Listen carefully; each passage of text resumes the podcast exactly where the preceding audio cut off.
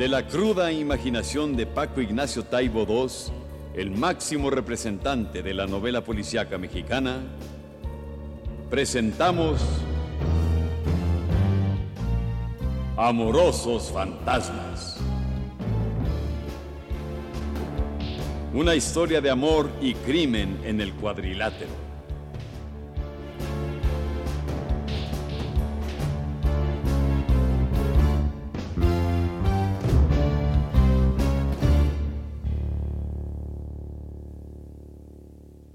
Contratado por una estación de radio, Héctor Velasco Arán Shane investigaba el misterioso caso de un pacto suicida entre dos adolescentes.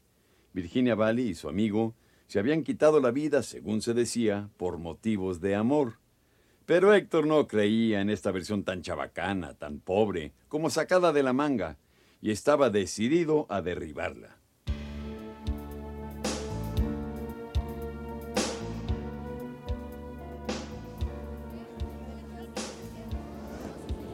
Héctor se plantó en la puerta de la preparatoria 6 de Coyoacán a la hora de la salida. Un grupo de adolescentes, compañeras de Virginia, se contoneaba a su alrededor. Y aunque las minifaldas de las muchachas lo ponían nervioso, aguantó la estampa y trató de reforzar la apariencia paternal. ¿Y estaba muy enamorada?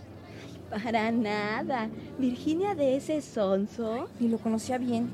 Seguro el menso la mató porque quería violarla o algo así. Y ella no se dejó. Pacto suicida. Ay, pero qué babosadas dicen los periódicos. Virginia solo se enamoraba de los que salen en las novelas, de los de los poemas. Estaba enamorada de Becker y de Mario Benedetti. Se sabía de memoria el poema ese de si te quiero es porque sos mi amor, mi cómplice y todo. ¿Y ahora cómo van a ir sus chicharronazos, niñas? Traigo de la salsa del otro día, ¿eh? A ver, a ver, a ver, ¿cuántos van a ser? ¿Usted joven? No, no, ahorita no. ¿Y a ustedes no les caía bien? Aquí pasa todo tan rápido. A mí nomás me dio miedo. Nosotras no éramos sus amigas, ¿eh? ¿Y quién era su mejor amiga? Pregúntale a la Lolis que anda por ahí tocando la flauta. Pero yo creo que no tenía mejor amiga. Andaba sola por los pasillos recitando esa de Becker que nos leyó el maestro de literatura. Los suspiros son aire y van al aire. Las lágrimas son agua y van al mar. Dime, mujer, cuando el amor se olvida, ¿sabes tú a dónde va? Yo me la aprendí de tanto oírsela. Ahí está. Con mucho limón para que me pidas otro. No, si a mí la que me gustaba era la parte del final de. de la de las golondrinas, la que dice. Volverán del amor en tus oídos las palabras ardientes a soñar. Tu corazón en su profundo sueño tal vez despertará. ¡Bravo! Oye, ¿y usted cómo se la sabe? La señorita me la enseñó completa. ¿Quiere que se la recite? Volverán las oscuras golondrinas en tu balcón sus nidos a colgar. Ya, ya, ya, bravo, No, bravo, no, bravo. esa ya me la sé. ¿Y qué? ¿Cuándo estudiaban a Becker? Eh, ella me la enseñaba al salir de las clases. Eh, nos lo echamos rápido, ¿eh? Como en tres días. Ella me dijo, si usted va a estar vendiendo chicharrones a la puerta de una prepa, pues hay que aprender, ¿no? ¿Y conoció usted al novio? Bueno, el que murió con ella. No era el novio, era un chavito que le estaba echando los perros, pero ella no le hacía mucho caso. Ese era un imbécil. ¿De plano? Una vez le quiso dar una ventona a la señorita. Venía con su papá y ella los mandó a volar. Usted créame a mí, que aquí lo veo todo. No le crea a los periódicos, esos nomás engañan. Póngame uno de esos, pero con mucha salsa. Servido, jovenazo. Mmm. Ah, ¡Puta! ¿Qué le puso este que pica? Un chorro.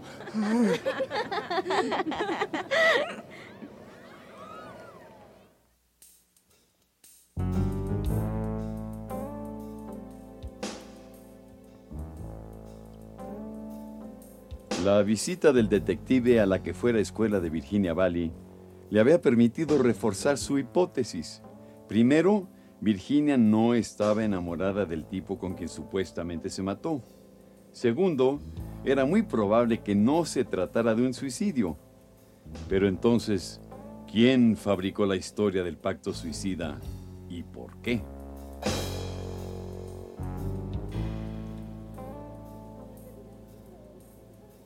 Héctor decidió entonces visitar de nueva cuenta el lugar de los acontecimientos.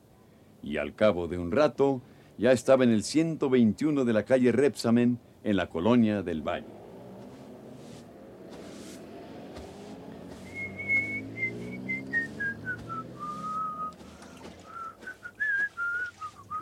De la brisa que viene del mar, se oye el rumor y la pasión, pasión de amor y de piedra. ¡Ay, chale, doña Amalia!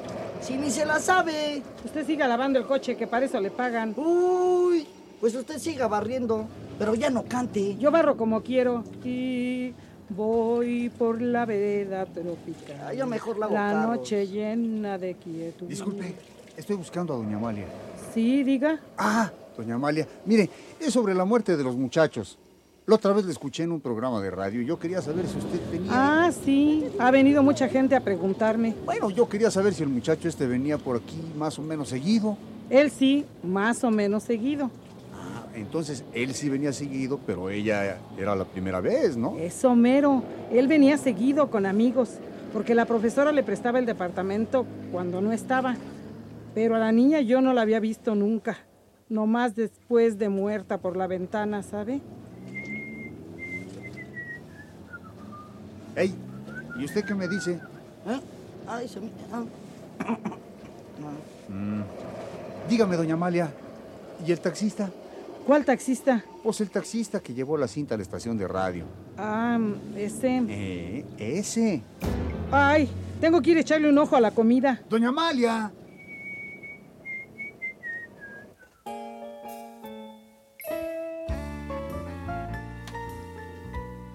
Por la noche, Héctor Velasco Shane desenfundó su pistola de la sobaquera y la guardó dentro del refrigerador. Era el mejor lugar.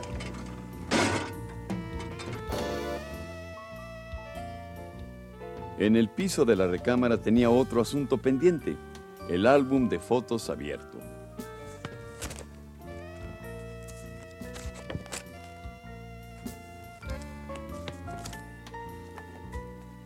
No había fotos de mujeres, solo de luchadores y lucha libre.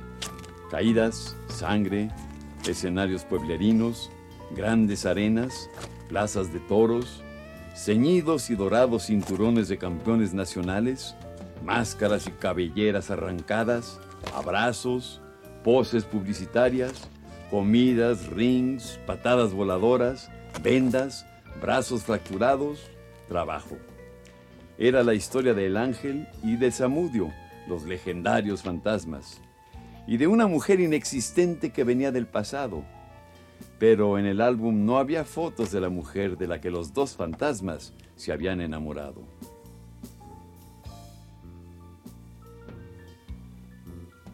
Ay, el ángel era mi amigo. Un amigo asesinado. ¿No estaré entrando en la historia por el lado equivocado? ¿Qué hubiera pensado el ángel de las poesías de Becker? ¿Qué hubiera pensado Virginia de un luchador enamorado? Un adolescente muere con un tipo del que no estaba enamorado. Todo está al revés.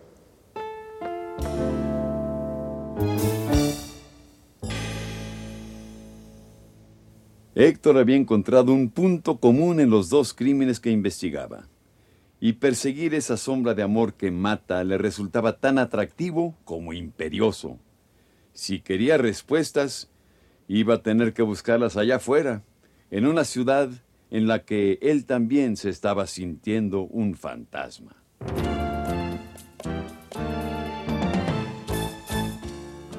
Una vez más subió al ring la imaginación de Paco Ignacio Taibo II. Amorosos fantasmas. Una historia de amor y crimen en el cuadrilátero llegó hasta sus oídos gracias al apoyo del Fondo Nacional para la Cultura y las Artes, Radio Querétaro, Radio Universidad Nacional Autónoma de México y Grupo Multimundo. En la estelar, a 20 capítulos sin límite de tiempo, Claudio Brook es la voz que mece la historia Héctor Bonilla, detective accidental. Ofelia Medina, la voz más cachonda de la radio. Tiaré Escanda, hermosa joven suicida. Roberto Sosa, bajo la máscara del Ángel 2. Susana Alexander, enseña inglés y es maestra de piernas.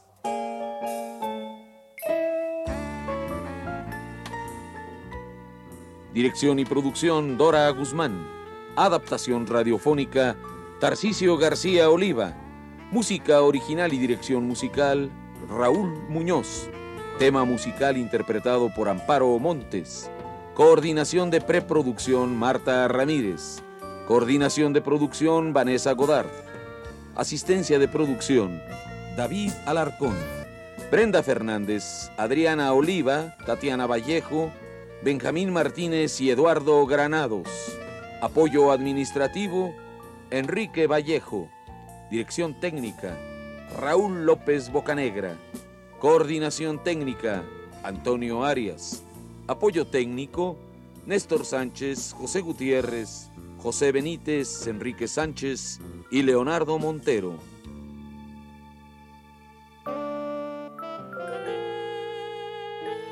Nos acompañaron en este capítulo Lavacoches, Oscar Yoldi, muchachas amigas de Virginia, Grisela Amaro, Adriana Oliva y Connie Parra, Chicharronero, Jesús Holguín, Doña Amalia, Ana María Rabel. No se pierda el siguiente capítulo de Amorosos Fantasmas y por lo pronto escuche algunas de sus próximas escenas.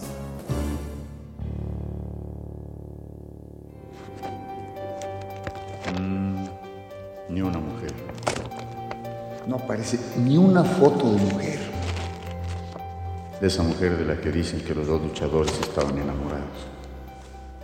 Parece que esa mujer es como otro fantasma. Como una sombra de amor que mata.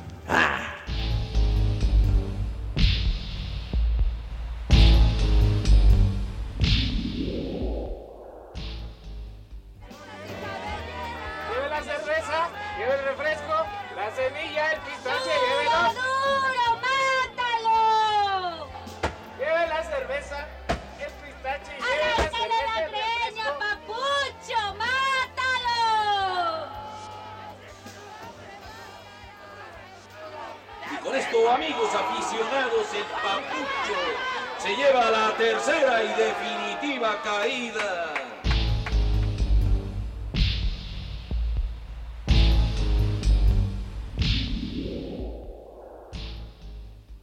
¡Papucho!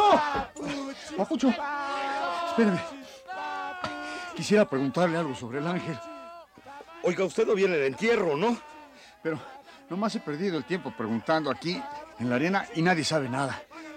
Pregúntale al Encantos. Está ahí en primera fila, vestido de civil. ¿El luchador maricón?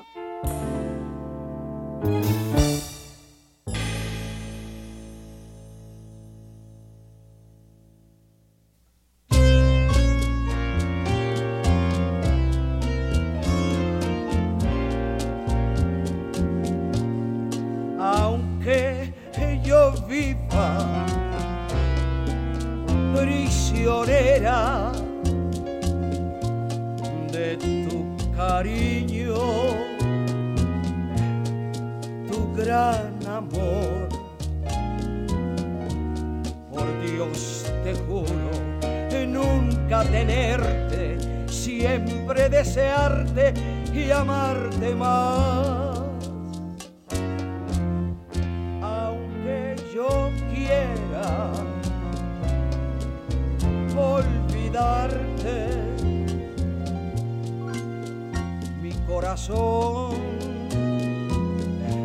se aferrará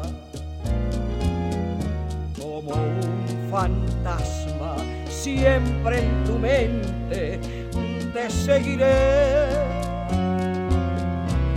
tú así lo has querido.